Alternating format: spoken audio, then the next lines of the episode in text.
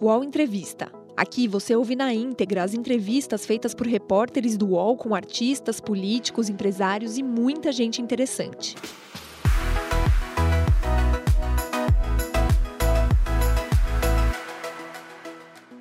Olá, bom dia. Agora são 10 horas e 1 minuto. Estou ao vivo de volta aqui no canal UOL. E como você sabe, nesse horário aqui você sempre vai encontrar ou uma entrevista ou um debate sobre os assuntos quentes deste momento. E hoje a gente se volta ao trabalho. A ministra Maria Cristina Peduzzi é a primeira mulher escolhida para presidir o Tribunal Superior do Trabalho. Ela foi eleita pelos seus pares, 22 homens e 4 mulheres, para comandar o TST até 2022 e faz parte da corte há 20 anos. Nascida no Uruguai, Maria Cristina tem 68 anos e foi criada em Bagé, no Rio Grande do Sul, e decidiu pela nacionalidade brasileira. Iniciou sua graduação em Direito na Universidade Federal do Rio Grande do Sul e concluiu na Universidade de Brasília, onde também tem mestrado em Direito, Estado e Constituição.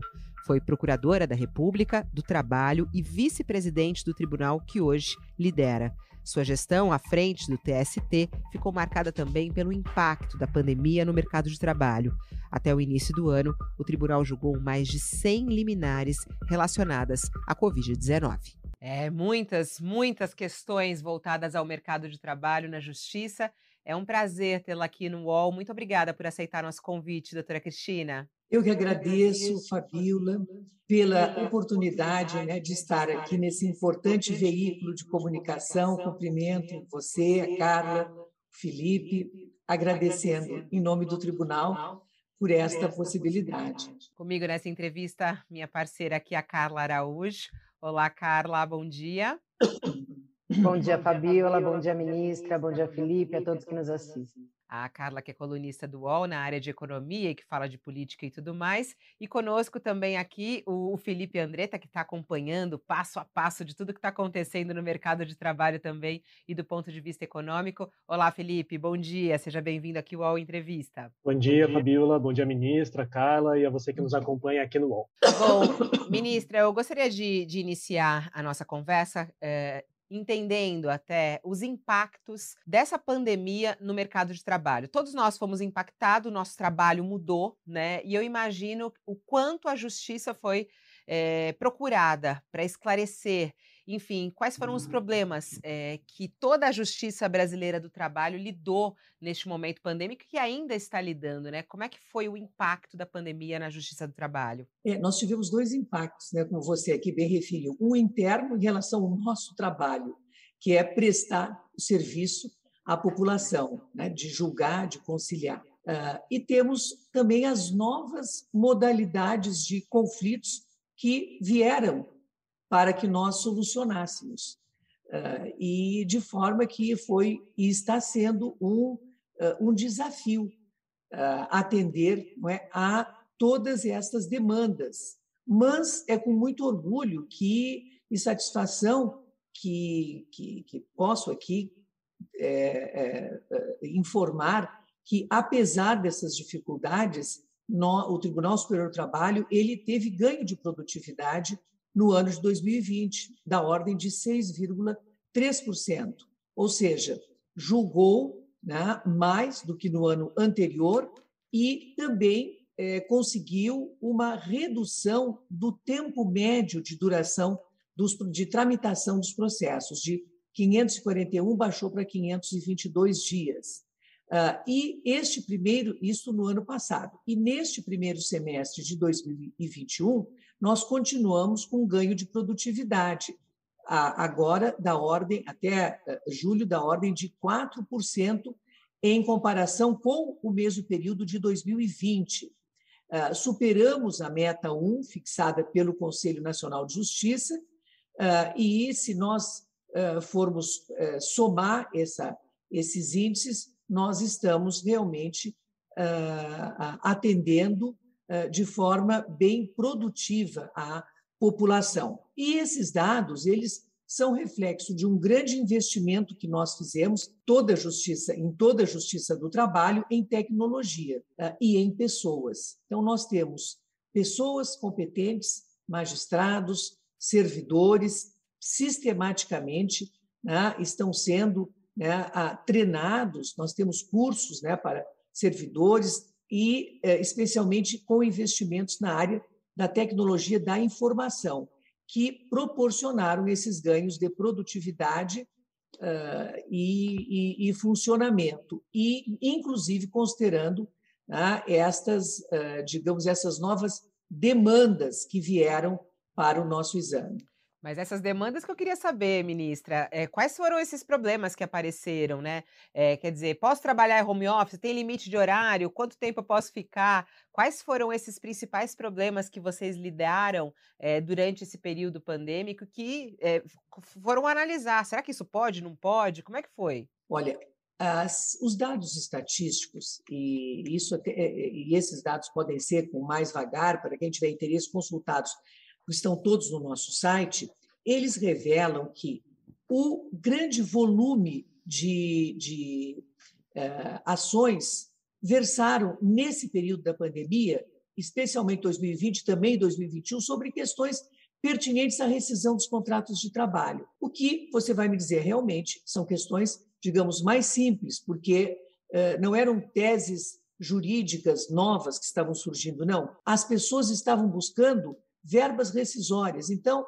o, o, o número de ações é, que buscavam aviso prévio, férias proporcionais, 13º proporcional, multa de 40% sobre o fundo de garantia, as multas rescisórias em geral, este foi o grande acréscimo, digamos, o grande volume foi, direção, foi, foi nessa direção, o que significa que muitos contratos foram rescindidos. Daí esta, esta pretensões dessa natureza chegarem à Justiça do Trabalho. Ah, antes, nós tínhamos preferencialmente horas extras. Ah, hoje, horas extras foi para sexto e sétimo lugar ah, no ranking né, das matérias. Nós tivemos também questões que envolviam fornecimento de, de, de material né, preventivo, preferência em, em, eh, eh, em vacinação, de determinados grupos, ah, ah, pessoas que ah, não têm, estão em, em área de risco, em situação, digamos, com mais de 60 anos, ou que têm alguma doença e que buscavam né, autorização judicial para não comparecer no trabalho presencial. estas foram questões até que chegaram diretamente no TST para, para ou suspender segurança, né, ou definir eh, envolvendo essas situações emergenciais. Eh, e hoje nós já começamos a ter um reflexo do trabalho remoto ou teletrabalho.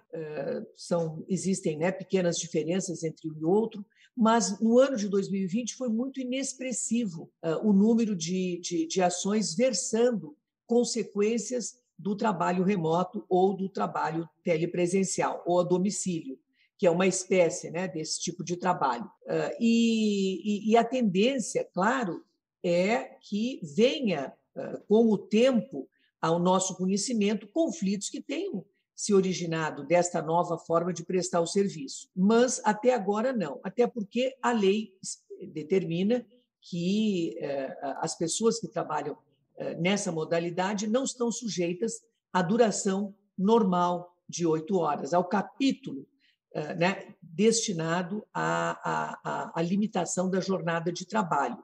E por quê? Não porque elas devam trabalhar 15 horas, não é isso. É porque estas oito horas elas não têm uma rigidez temporal eh, de trabalhar das oito ao meio-dia e depois das 14 às 18.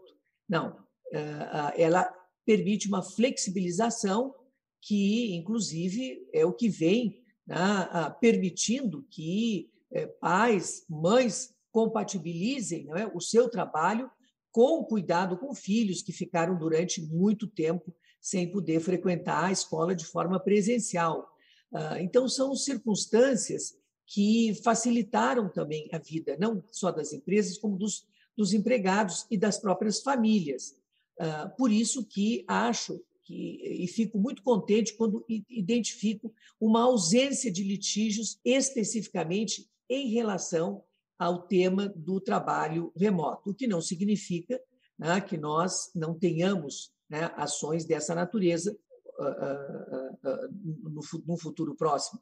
Mas, até hoje, ele, não, não, não temos tido, felizmente, litígios nessa forma de prestar o trabalho, que vem se revelando não só adequada para o trabalhador e para as empresas, preponderantemente para as empresas, mas antes era, perdão, Antes era preponderantemente de interesse dos trabalhadores, o teletrabalho, antes da pandemia, por interesses próprios em geral. Mas hoje está se revelando também interessante para os empregadores, porque reduz, os custos são reduzidos, os espaços de locação são reduzidos, ah, os custos, portanto, são menores, especialmente se você considerar que os acidentes de trabalho que ocorriam que ocorrem nos trajetos casa-trabalho respondem por mais de 20% tá? dos, do, da, das hipóteses de, de acidentes de trabalho. E isto nós eliminamos esse risco, né? eliminamos também o tempo do deslocamento. Então, há situações que, que, que, que mostram uh, as vantagens dessa modalidade que foi tão exercitada neste período. Carla.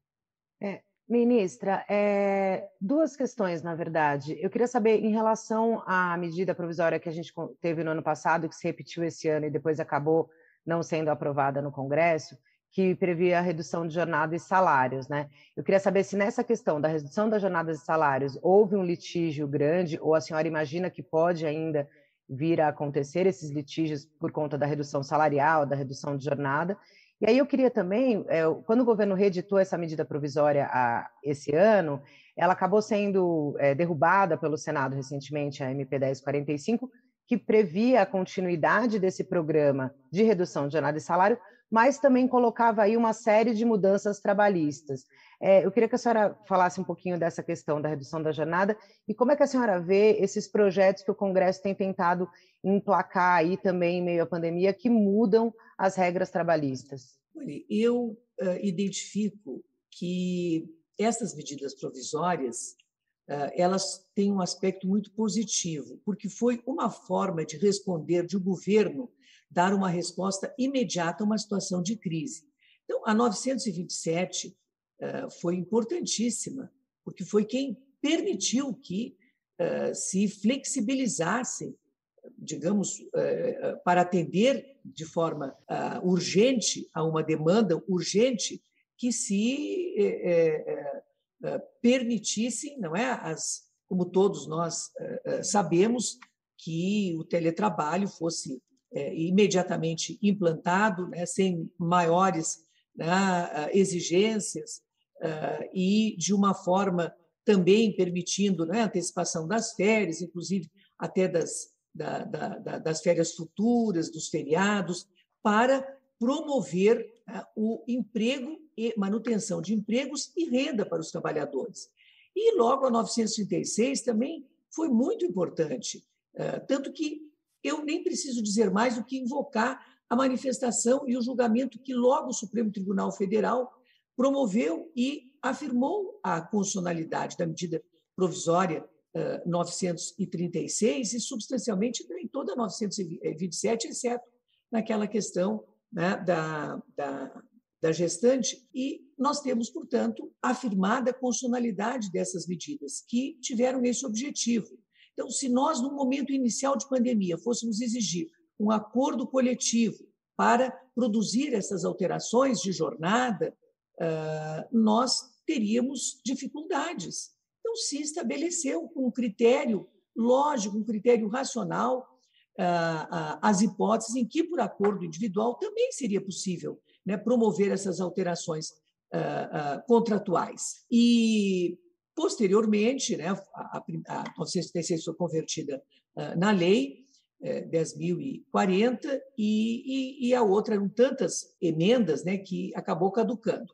E as atuais medidas, eu nem vou, porque a discussão em torno né, do projeto de lei, agora que incluía uma mini-reforma trabalhista e da conversão em lei né, da medida provisória 1045, ela acabou hoje perdendo o objeto, né, uma vez que o projeto de lei, como todos sabemos, foi foi rejeitado pelo Senado Federal. E uh, o que eu posso uh, lhe dizer é que, embora nós tenhamos né, permanecido com algumas, não é, alguns institutos num período determinado, que é o caso da 927, da 1045 a 1046, que também não é, já, já perdeu a sua eficácia, aqueles atos que foram praticados nas vigências respectivas, eles são atos válidos. E nós temos a legislação permanente, que é é, que foi produto da reforma trabalhista de 2017, que disciplina amplamente o teletrabalho. Então, não há ah, vazio legislativo. Nós temos uma disciplina do teletrabalho que continuará regendo essas relações. E, e ao Poder Judiciário cabe o quê? Cabe aplicar a legislação vigente, produzida né, pelo poder competente. E, e, eu posso lhe dizer que, é, na minha condição né, de, de, de, presidente do TST e do Conselho Superior da Justiça do Trabalho, eu não, eu não me cabe assim, valorar propostas de projetos de lei, uh, inclusive essas que não se concretizaram no ordenamento jurídico brasileiro. Uh, nós temos aqui aplicar, como disse, a lei vigente. É, e isso é o que nós é, é, é, é, o que nós fazemos em respeito, inclusive, uhum. né, a, a, ao princípio da separação dos poderes.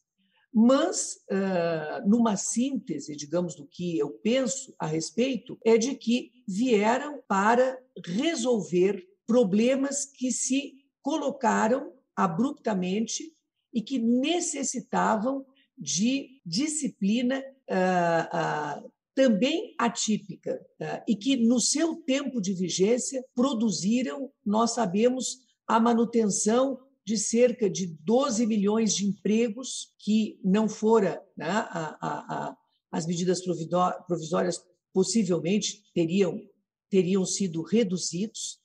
Então, elas responderam por manutenção de empregos, por manutenção de renda. Por isso que me parece que foram, foram benéficas. Não, é, não, é... não, não teria críticas a fazer. A senhora está falando dessa medida que reduziu a jornada de trabalho e reduziu também o salário como uma forma de manutenção do emprego. Agora, na, na pergunta da Carla. Não foi redução de salário, foi redução proporcional, proporcional. à jornada. É, é proporcional. É, Dentro é... desse contexto, porque elas foram provisórias, elas não vieram para disciplinar em caráter permanente. Naquele momento, e, e que estiveram vigentes, produziram esse, esse uhum. resultado. Então, agora, agora, foi uma redução. Agora, ministra, em relação a essa questão que a Carla trouxe sobre a outra, as outras propostas né, de uma mini reforma trabalhista que tinha ali entre as suas modalidades, e isso chamou muita atenção, que é, por exemplo, uma, criar uma modalidade de trabalho sem direito a férias, sem direito a 13 terceiro, sem direito a FGTS, né? E, e todo mundo falou, mas isso é um absurdo. É, como é que a senhora analisa? É, há espaço neste momento de rever a, as nossas regras trabalhistas, de criar essas modalidades? A senhora diz que não é seu papel, né, como, como juíza, é, analisar sobre as leis que podem vir, mas as, a lei vigente Olhando até para outros países, já há é, modalidades desse tipo que poderiam chegar no Brasil? É, como é que a senhora analisa? É, o, bom, o que eu, eu, renovo é que, como o, o Senado Federal rejeitou né, este projeto de lei né, de conversão da medida provisória 1045, uh, deu objeto à discussão né, uh, uh, e o foro próprio para o debate acerca da lei a ser editada é no âmbito do poder legislativo, onde é, são é ouvida são ouvidos todos os segmentos da população, é ouvida a sociedade civil é, e é, não não não caberia aqui questionar sobre questões que já estão né, superadas. E, e, digo sempre que como poder eu tenho que agir dentro dos limites da minha área de competência porque se sou poder, não sou sociedade civil. Esta é que participa do amplo debate eh, e que compartilha, digamos, eh, do processo legislativo de elaboração da lei. Eh, e em relação às, às, às reformas que vêm sendo produzidas, não só no Brasil, mas no mundo todo, as reformas trabalhistas é, é, é, é uma questão muito importante. Por quê? Porque nós temos que compreender que o direito ele acompanha e deve acompanhar as transformações que são produzidas no cotidiano das nossas vidas, na economia uh, e no próprio modo de prestar o trabalho.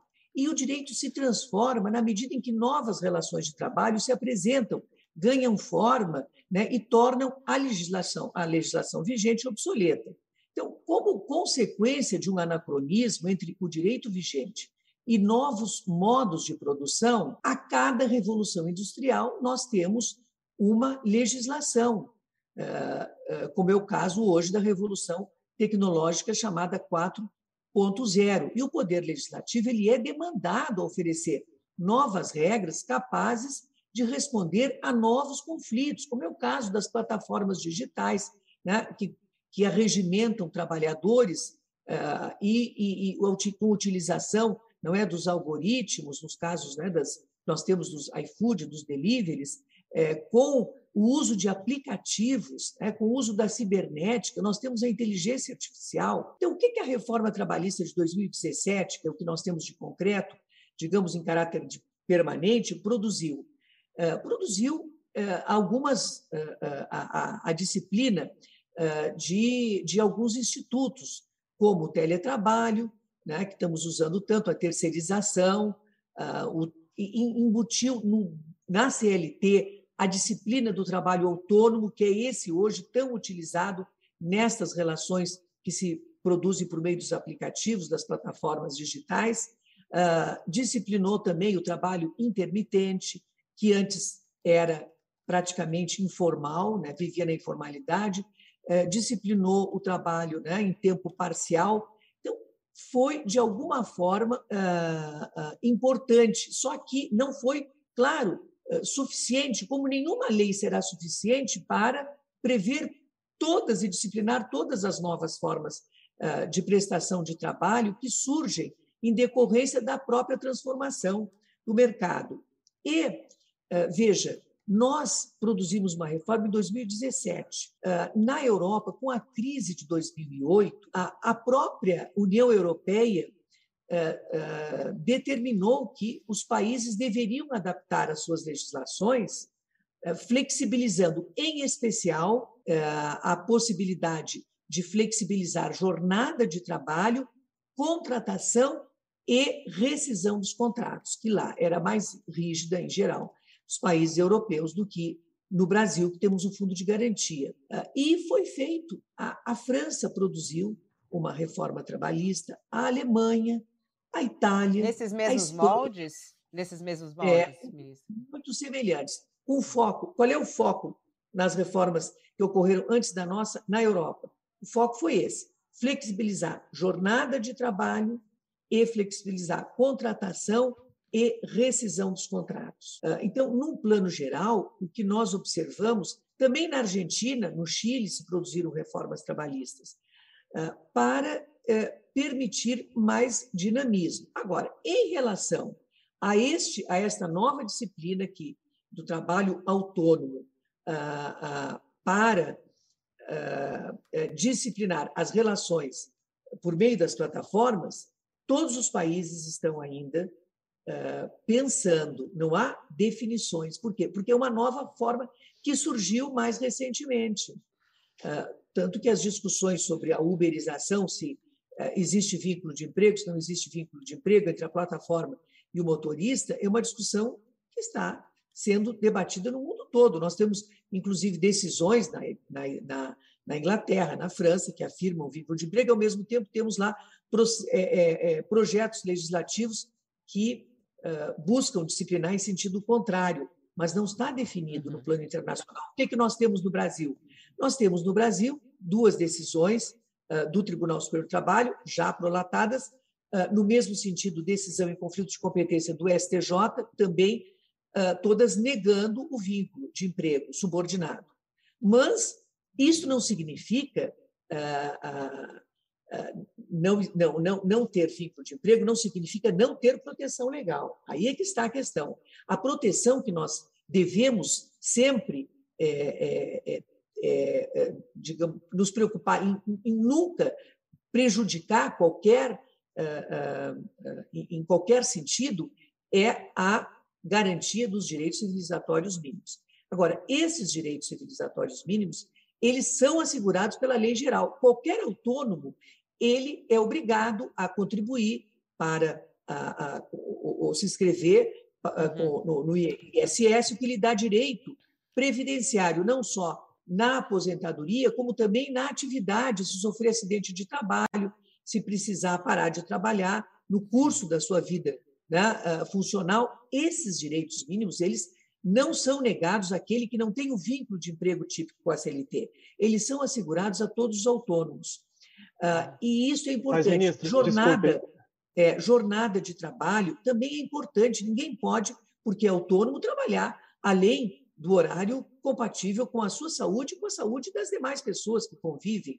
Ah, então, os acordos e as convenções coletivas foi o grande instrumento que a reforma trabalhista, digamos, ah, incentivou estes, independente de haver vínculo de emprego, as convenções, os acordos coletivos é que devem estabelecer todo esse sistema, digamos, protetivo equivalente nas situações onde não houver o vínculo de emprego típico. Então, é importante assegurar proteção ao trabalho, ainda que essa proteção ocorra sem o vínculo tradicional de emprego em razão de um trabalho de se tratar de um trabalho por meio, digamos, dessas ah, ah, ah, na economia sob demanda de arregimentar, trabalho arregimentado pela internet, não tenho como estabelecer. Mas, ministra, só um ponto. Esse... Então, essa é, é, é, esse é o foco. Essa ideia de que hoje todo autônomo já tem que contribuir com a Previdência e de uma forma que ele fique segurado,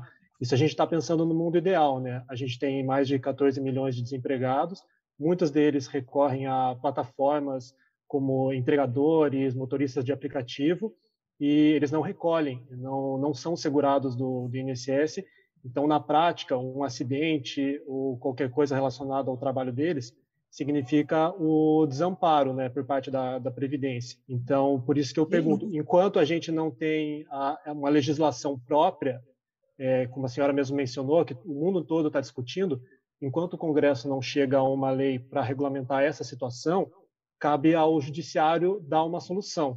É. Na, sua senhora, na, na, opinião da senhora, a gente tem já uma, uma solução adequada para isso? Sem dúvida que o judiciário é, é, é, que tem o dever de, de forma célere e eficiente, prestar jurisdição. Então, veja nesse exemplo que você deu. Se o, o, uma empresa contrata, uma plataforma contrata uh, uma pessoa sem, lhe, sem, sem, digamos, conferir se a situação está regularizada, sem por meio, sem que por meio do contrato coletivo ou individual se complemente essa disciplina é, de, de, de proteção é, legal, de tempo de serviço, remuneração, seguro social, ele vai ser responsabilizado. Por isso, nós temos muito clara a responsabilidade civil, que é todo aquele que contrata, independente de ser uh, empregador ou tomador de serviços que ele tem. Uh, ou, Mas não há contrato, se, se ministra, essas plataformas... Se a lei está sendo descumprida, uh, claro que haverá a responsabilidade. Se o Estado não, não, não, não, não, não está sendo convocado a responder né, por, um, por um auxílio enfermidade, porque não se, se, se efetivou a contribuição correspondente, o tomador de serviços, sem dúvida, será responsável. Né, As empresas estão sendo responsabilizadas, ministra, na Justiça do, do Trabalho. Vamos falar assim para o público real que trabalha nessas plataformas. Está falando Se ele de sofrer YouTube. um acidente, é, estamos, estamos falando YouTube aqui não, de, perdão, a gente está falando de, de, de, Uber, de iFood, Uber, iFood, todas essas iFood. empresas que trabalham com autônomos.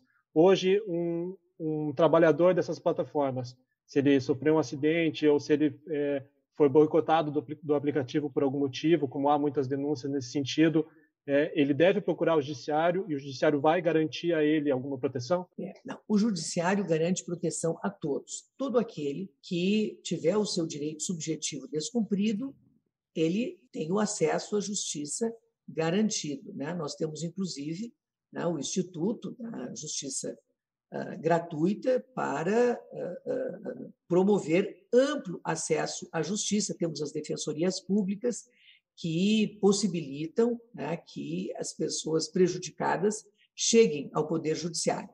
Mas nós temos também a afirmação constitucional da responsabilidade civil de quem contrata. Uh, o empregador ele tem uma responsabilidade subjetiva que, comprovada a sua culpa, que pode se, uh, uh, que pode se manifestar por meio de, de negligência, né, imprudência, perícia, ele vai responder em relação aos danos que forem causados a, a, a, ao trabalhador. Então, o tema da responsabilidade civil é amplo e alcança, ele está disciplinado no, no Código Civil. Eh, e alcança eh, todos aqueles que, por ação eh, ou omissão, né, deixaram de promover o suficiente cuidado né, com, com o seu prestador de serviço. Então, a proteção legal é ampla nesse sentido.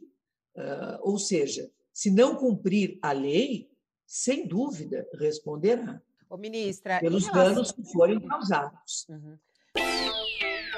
Posse de Bola é o podcast semanal do All Sport sobre futebol.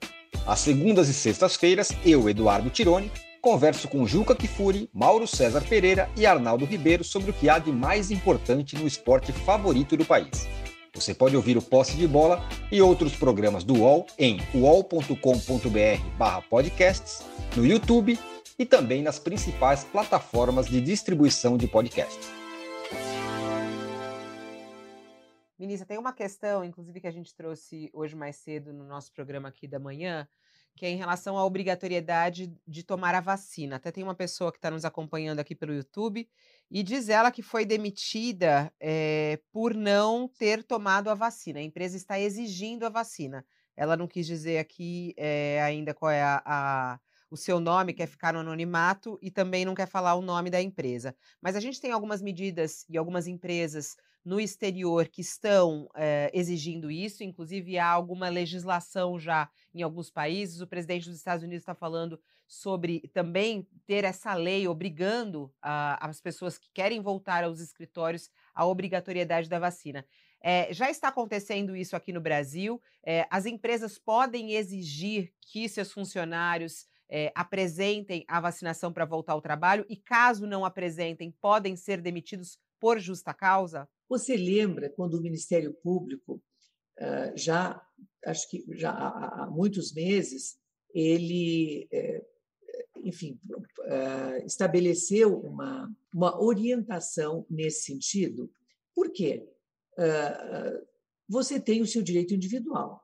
Então, eu não quero me vacinar, é um direito individual meu não me vacinar. Mas, se você vive em sociedade, você tem um direito que é maior, que é o da coletividade. Ah, se eu não me vacino, eu vou eh, eh, constituir um risco, porque vou ter mais, mais facilidade para adquirir a enfermidade. Então, eu vou trabalhar num ambiente ah, ah, e contaminar, onde eu me recuso a vacinar, e a coletividade tem o seu direito prejudicado porque eu estou exercendo um direito individual me parece que o direito e as decisões judiciais que já estão, estão sendo aí bem divulgadas, eh, nós, no TST, não, não chegou ainda um recurso com esse tema, mas eu tenho visto que há várias decisões de primeiro grau já prolatadas no sentido de que o direito da coletividade se sobrepõe ao direito individual.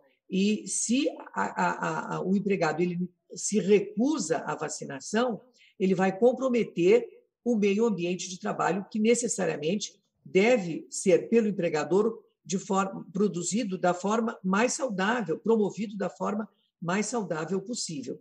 Por isso que uh, uh, há uma justificativa né, que tem embasado decisões nesse sentido. Então, só para ficar claro, ministra, é, ele pode sim ser demitido por justa causa, caso não tome vacina. Só para ficar no português mais claro, assim. É, eu não vou aqui lhe dizer, uh, sem olhar o caso concreto, sim ou não, uh, estou lhe dizendo que acho justificada a, a, a tese né, que vem sendo defendida em geral daquele que não tem uma justificativa para se recusar a vacina, porque se ele tiver uma justificativa, eh, ele poderá ir para o trabalho remoto. Né? O empregador não vai despedir.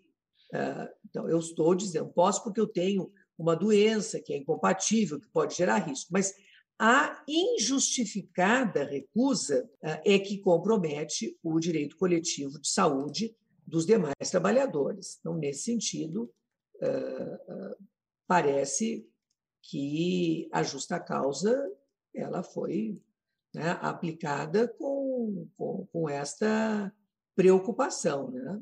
É uma decisão justificada. E, e, ministra, e as empresas podem, então, exigir esse certificado de, de vacinação, né? A senhora concorda que as empresas façam isso, pelo, Sim. como a senhora colocou, pelo, pelo coletivo, do ambiente? A senhora acha que é um caminho sim. essa exigência? Penso que sim, é, uma, é, uma, é um sistema de controle, né? Nós temos, e não é uma novidade no Brasil, nós eh, podemos observar que eh, em muitos países da Europa, eh, na Ásia, vem sendo exigido até para ingressar num, num estabelecimento comercial, num restaurante, né, o atestado de vacinação.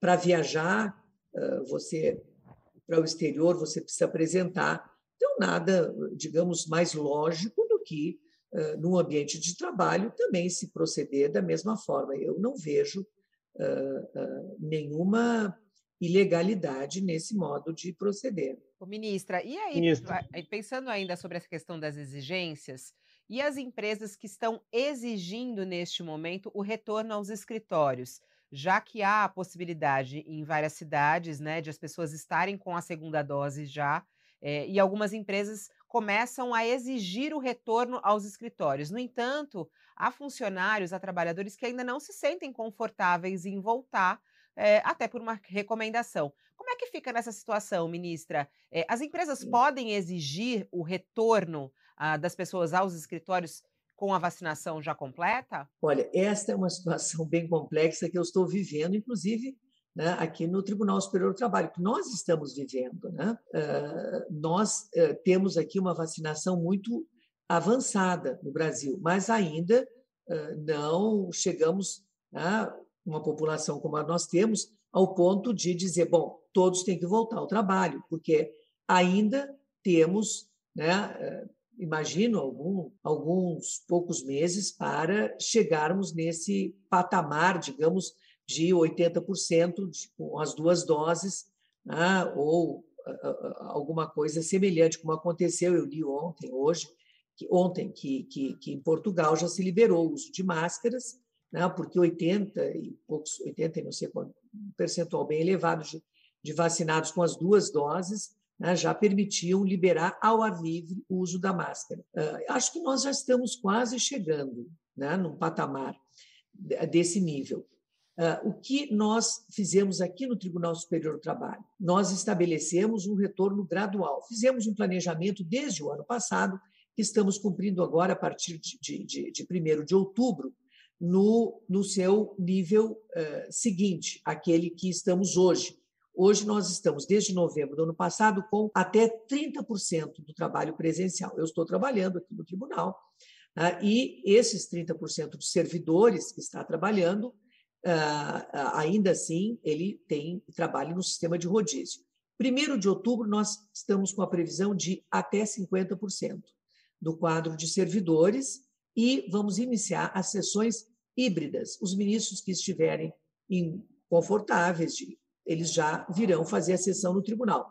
Se houver algum que não está em situação, está em uma área de risco, ele poderá fazê-lo nesta simbiose. Né? A, a, estamos com tudo, com, com tudo pronto para começar em 1 de outubro, se Deus quiser. Na iniciativa privada, a demanda é maior, se reconhece. Né? é, é muito difícil. Ah, e nós vamos, claro, priorizar o retorno dos 50% daqueles que estão com a vacinação completa e que não estão naquelas áreas mais sensíveis, que é a idade e, e, e problemas de saúde. Agora, na iniciativa privada, o que nós observamos é que a, aquela política que vigorou durante o ano passado, né, ela hoje de, de contenção de algumas atividades, de uh, um horário determinado para funcionar, hoje está liberado. Então, nós temos o comércio, a indústria, os, os, enfim, uh, uh, especialmente nós vemos até os restaurantes, os bares que antes não funcionavam, todos funcionando. eu penso que a, a, a determinação de retorno ao, ao trabalho, ela é legítima, né? o trabalho presencial. Cabe ao empregado estabelecer, né? claro, com toda a segurança, tem que se estabelecer com toda a segurança a determinação de retorno à atividade. Tem que observar aqueles que estão na área de risco, esses têm o direito. Por isso que eu digo que o empregado é que vai invocar a sua situação pessoal para se opor a esta ordem de retorno incondicional. Ele vai dizer: não, eu estou numa área de risco, eu tenho uma doença ah, pulmonar, enfim, eu tenho uma situação que, apesar da vacinação completa, ainda persiste, né? porque nós não superamos ainda, uh, uh, uh, superamos, digamos, a crise, mas não superamos ainda a pandemia. Então, tem que examinar caso a caso, setor por setor, para o transporte coletivo. Já está funcionando, já sempre funcionou, mas eu digo hoje de forma mais intensa. Os aviões hoje vêm, vêm é, é, funcionando, operando normalmente com muitas pessoas. Então, existem mecanismos de proteção, de higienização, que, que são usados para permitir esse retorno.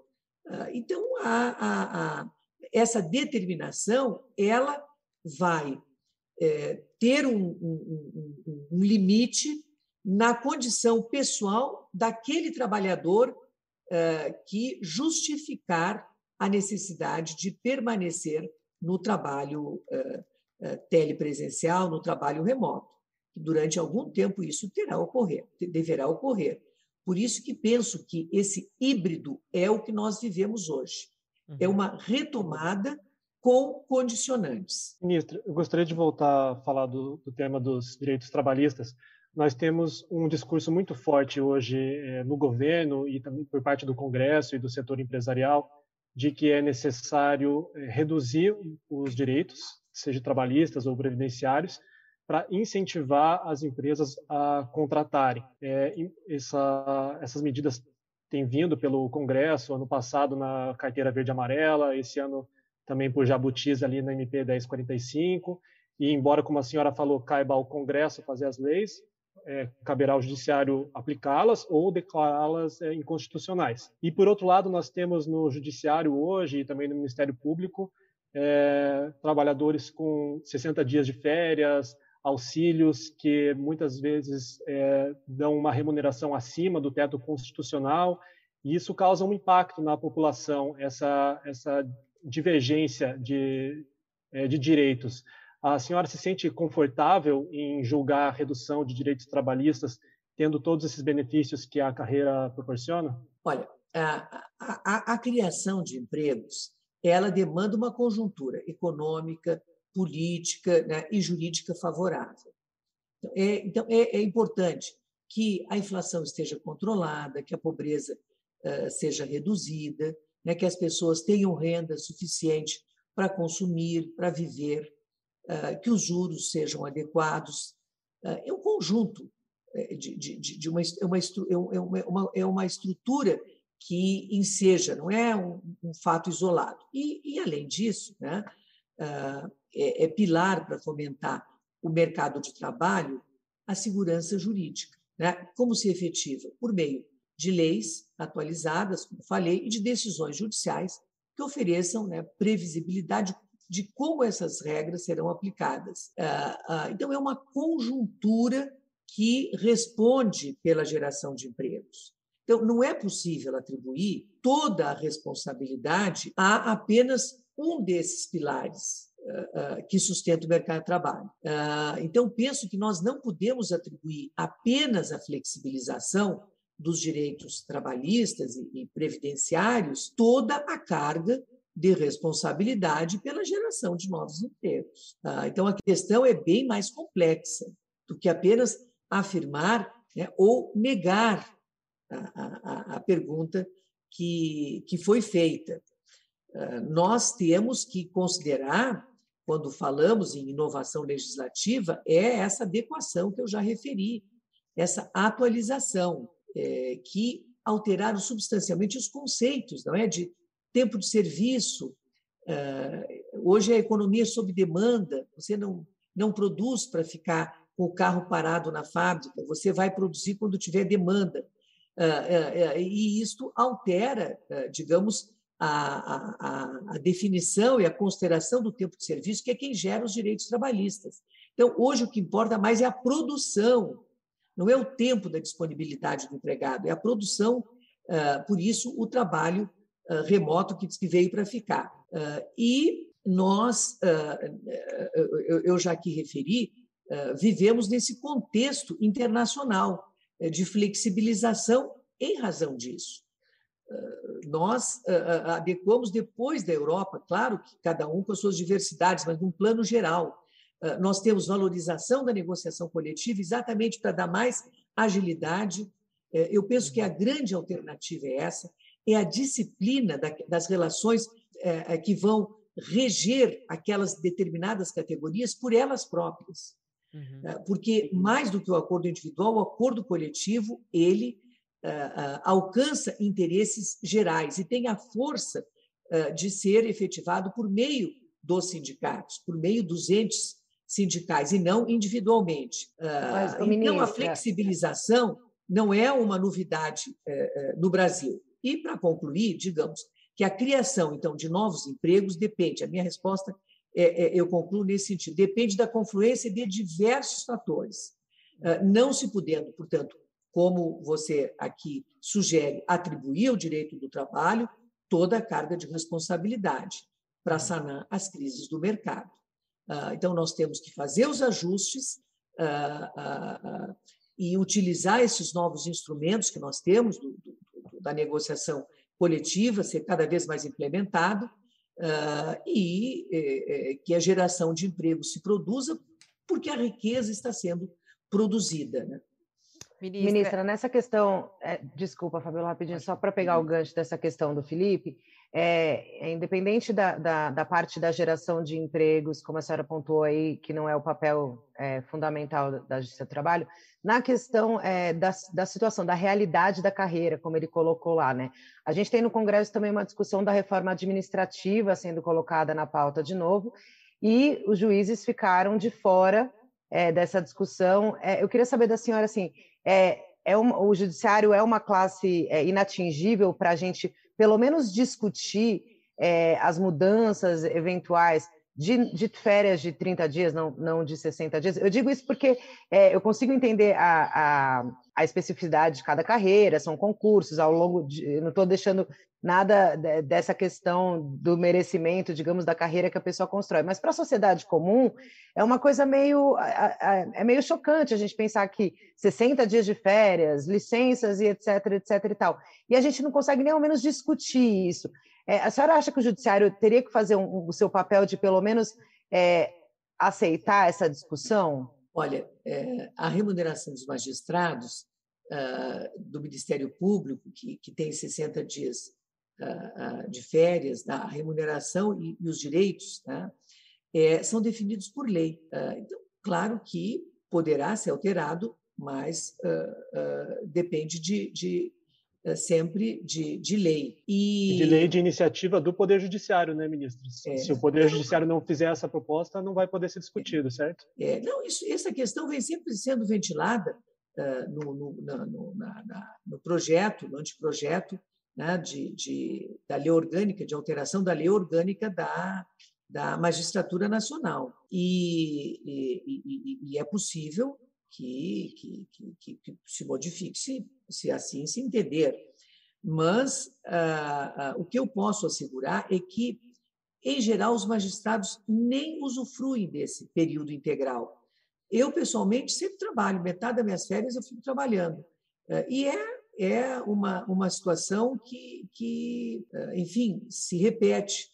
É, não Desculpe, só... ministra, mas quando a senhora trabalha um período das suas férias, a senhora recebe uma indenização por ter trabalhado durante as férias, né? Isso também aumenta a remuneração. Não, Acho não, é importante não, explicar não, isso, não? Nos tribunais superiores, nós não temos a, a, a, possibilidade de vender férias, porque as férias nos tribunais superiores são coletivas, então não se escolhe o período. Uh, se eu trabalhar nas férias, eu não eu não. É, é, só assim, na presidência, só quem está em cargo de, de, de, direção é que, não usufruindo as férias no período coletivo, que os demais usufruem, ele pode usufruir num outro momento. Ou, quando se aposentar, pode, pode também receber é, em pecúnia. Mas um ministro que não seja presidente do tribunal, que não esteja em cargo de direção, ele, se trabalhar nas férias coletivas, ele não recebe mais por isso. Agora, o que o CNJ autorizou foi a conversão de um terço das férias pelos juízes em geral, não nos tribunais superiores. Ah, então, hoje, nós aqui, no nosso Conselho Superior da Justiça do Trabalho, tínhamos uma norma que condicionava a disponibilidade orçamentária essa conversão de um terço das férias em pecúnia. Mas o Conselho Nacional de Justiça ah, ah, ah, entendeu e afirmou que é um direito do, do, do magistrado converter em pecúnia um terço desse período de férias. Mas a senhora falou sobre a possibilidade, né, que é, isso pode ser discutido. A senhora é a favor de rever isso ou não? Isso para mim não ficou claro. A sua opinião pessoal a respeito disso? Olha, eu vou lhe dizer que eu tenho uma opinião firmada a respeito da conversão. É, eu acho que é, essa conversão só em casos assim excepcionais, onde por necessidade de serviço, o magistrado precisa permanecer né, trabalhando. Não havendo necessidade de serviço, não havendo necessidade de serviço, penso que uh, esta conversão ela é inadequada. A lei prevê. O, o CNJ interpretou no sentido de que é possível. Eu pessoalmente penso que uh, não não não é uma medida adequada porque se tem 60 dias de férias, é porque deve. Mas a senhora é a favor de, de, reduzir os 60 dias de férias? A senhora é a favor ou contra? Reduzir os 60 dias? Eu, eu, eu lhe digo. A senhora já trabalha mesmo? Tenho uma, uma opinião assim, porque eh, quando eu, antes de, ser, de, de, de, de, de, de ingressar na magistratura, eu achava também, ah, é muito tempo, 60 dias de férias. Hoje eu vejo que o trabalho do juiz é um trabalho realmente muito intenso, muito ah, ah, ah, exigente. e se, se, aproveita o período, parte do período de férias, pelo menos, eu vejo fazer isso para se, se produzir, botar serviço em dia. Hoje, eu, eu não, não, não critico 60 dias de férias, porque identifico que há uma, uma, uma justificativa pela natureza do trabalho que se desenvolve. Uh, mas é uma questão. Um trabalho mais desgastante que os demais, então. decidir. Uhum. Ô, ministra, é, a gente está na reta final aqui da entrevista, tem alguns pontos que eu preciso ainda perguntar à senhora. É, a gente está num momento político do país é, bem tenso, no qual há ali conflitos entre os poderes.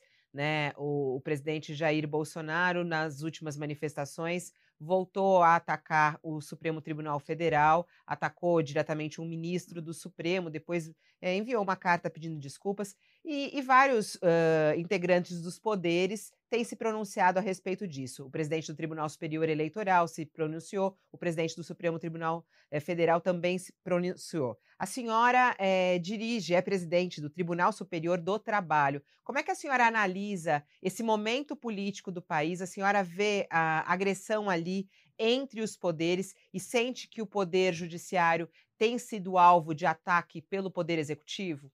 Eu posso lhe dizer que a Justiça do Trabalho vive em harmonia e equilíbrio internamente, eh, dentro do, seu do poder que, que, que, ela integra, e com os demais poderes da, da República, né? preservando a sua eh, competência constitucional e exercendo a sua missão institucional sem interferir na política e, e, e, também sem interferir em eventuais dissidências é, entre autoridades que estão já né, sendo superadas, é, restabelecendo-se o bom convívio, né, o respeito e a observância né, da, dos princípios constitucionais e próprios de uma democracia. A senhora acredita Ministra. que está melhorando mesmo a relação? A senhora viu uma aproximação é, positiva do a senhora acredita nessa aproximação positiva do presidente da República depois de atacar diretamente presidentes do TST, do desculpa, do Supremo, TSE. do STF TSE. e do TSE? É, veja, toda toda a, a aproximação ela é bem vista e bem-vinda. Só o que eu tenho a dizer. Ministra, eu queria aproveitar, Fabiola, dá tempo? Dá, pode fazer mais uma. É, a senhora é a primeira mulher a presidir o, o TST, né? Eu queria, eu queria saber da senhora é, o quão importante isso a senhora acredita que é para a representação feminina nos tribunais, e aí juntando também um pouco da representatividade da comunidade negra, né? Na sua história do TST é, é pequena essa representatividade. Como é que a senhora, a senhora vê é, uma, é, como solucionar essa questão da representatividade e qual a importância do seu papel como mulher é, na presidência de um Tribunal Superior do Trabalho? Que boa pergunta, olha. É, então, o fato de, de ser a primeira mulher a presidir o TST tem um, um valor simbólico né, de, um, e eloquente, e que envolve muita responsabilidade. Por quê? Porque transmite uma mensagem emancipatória de que as mulheres são capazes de exercer cargos, especialmente de direção, e que isto eh, significa ausência de discriminação de gênero. Uh, e, e, se transmite a imagem uh, de que as mulheres, para, para as meninas, para as mulheres uh, de todo o Brasil, a mensagem de que elas são capazes, as mulheres não têm qualquer distinção em relação né, a, a, a, de gênero em relação aos homens, e, e que isso estimula que todas tenham e desenvolvam os seus projetos. Em relação à representatividade da comunidade negra, eu acho que o caminho realmente para solucionar essa questão que envolve as minorias e que inclui a justiça do trabalho está sendo, digamos, efetivado com muito sucesso pelo Poder Judiciário, né? que com isso implementa a garantia da igualdade. Já temos o concurso público, que é uma forma, né, um instrumento que garante o acesso sem, sem discriminação. Mas hoje o Poder Judiciário conta com uma política pública específica para garantir ingresso de negros na magistratura. Veja, a resolução do CNJ, número 203, que é de 2015, ela dispõe justamente sobre a reserva aos negros de 20% das vagas oferecidas nos concursos públicos para provimento de cargo eh, efetivo de ingresso na magistratura, para o juiz do trabalho. Então, é uma política de ação afirmativa que o, o, o CNJ instituiu de forma assim, muito positiva. Nessa trilha, a Justiça do Trabalho aplica nos seus concursos e destina 20% das vagas a esses candidatos, aos negros. E recente pesquisa do, do, do, do CNJ, acho que está até sendo divulgada, acho que hoje, chamado Negros e Negras no Poder Judiciário, aferiu que o percentual de, de negros eh, magistrados em 2013 era de 12%. E em 2020 subiu para 21%. E esta resolução de 2015, então, em cinco anos, duplicou o, o, o percentual de negros, então, para 21%. E essa mesma pesquisa constatou que o ramo do Poder Judiciário que possui maior percentual de magistrados negros é a Justiça do Trabalho.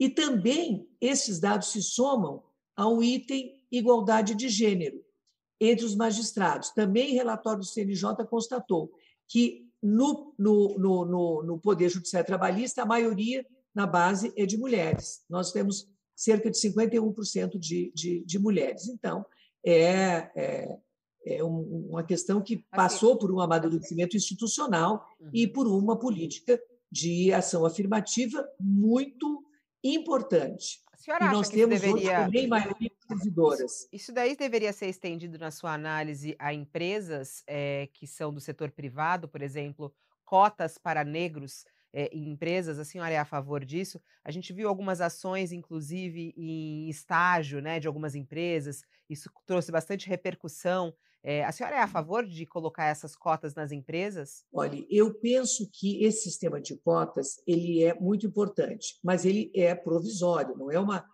uma, uma ação permanente. Por quê? Porque nós não podemos né, comprometer outros critérios e as empresas que assumem riscos né, são, são capazes é, de estabelecer segundo as suas necessidades.